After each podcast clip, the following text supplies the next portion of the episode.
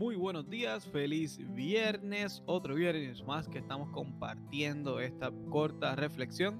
Eso es todo, queridos hermanos. Me despido de ustedes pidiéndoles que estén alegres, traten de ser mejores, háganse háganme caso, pónganse de acuerdo unos con otros y vivan tranquilos. Y el Dios que nos ama y nos da paz estará con ustedes. Así, de, así es una de las líneas que termina Pablo, esa segunda carta de Corintios, este capítulo 13. Así se despide de aquellos que le criticaron, así se despide de aquellos que estuvieron criticándole, pero fuertes durante su visita y, fuera de su visita. Eh, y es que muchas veces no entendemos cómo nos sentimos tan bien. A veces quisiéramos molestarnos más con las personas, a veces quisiéramos eh, poder vengarnos de las personas y si alguien dice algo de nosotros, eh, a veces tenemos no nos sentimos tan mal como quisiéramos y quisiéramos molestarnos más y quisiéramos, eh, no sé, molestarnos más con las personas. Y lo que pasa es que hay algo que está ocurriendo dentro de ti, es que el Espíritu Santo está obrando en tu vida.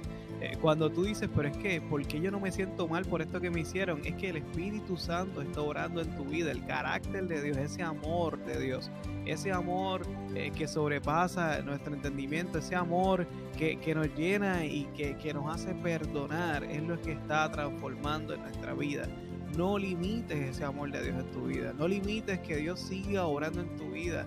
Cada vez más vas a poder eh, absorber esas críticas y cada vez más vas a poder ignorar y pasarlas por alto. No siempre es posible. Pero, pero por favor, no, no limites ese amor que Dios está poniendo. Eso es un amor sobrenatural. Eso no es natural. Lo natural es responder, lo natural es molestarnos, lo natural es, es criticar para atrás, lo natural es ofender para atrás. Pero si estás experimentando un amor sobrenatural del Señor, por favor no lo limites, no lo limites, al contrario, deja, disfrútalo. Vive la experiencia sobrenatural de poder amar como Dios amó. Así que si, si te hicieron algo y no te molestas lo que tú piensas que fue suficiente, no te preocupes, al contrario, gózate, el Señor está orando en tu vida eh, y, espero que, que, siga orando más. Eh, hasta aquí nuestro, nuestro, nuestra reflexión de hoy. Espero eh, que te goce en el Señor. Espero que sigas creciendo en Dios. Espero que sigas acercándote a Él. Y si esto te gustó, por favor, si lo recibiste como video a través de WhatsApp, por favor compártelo.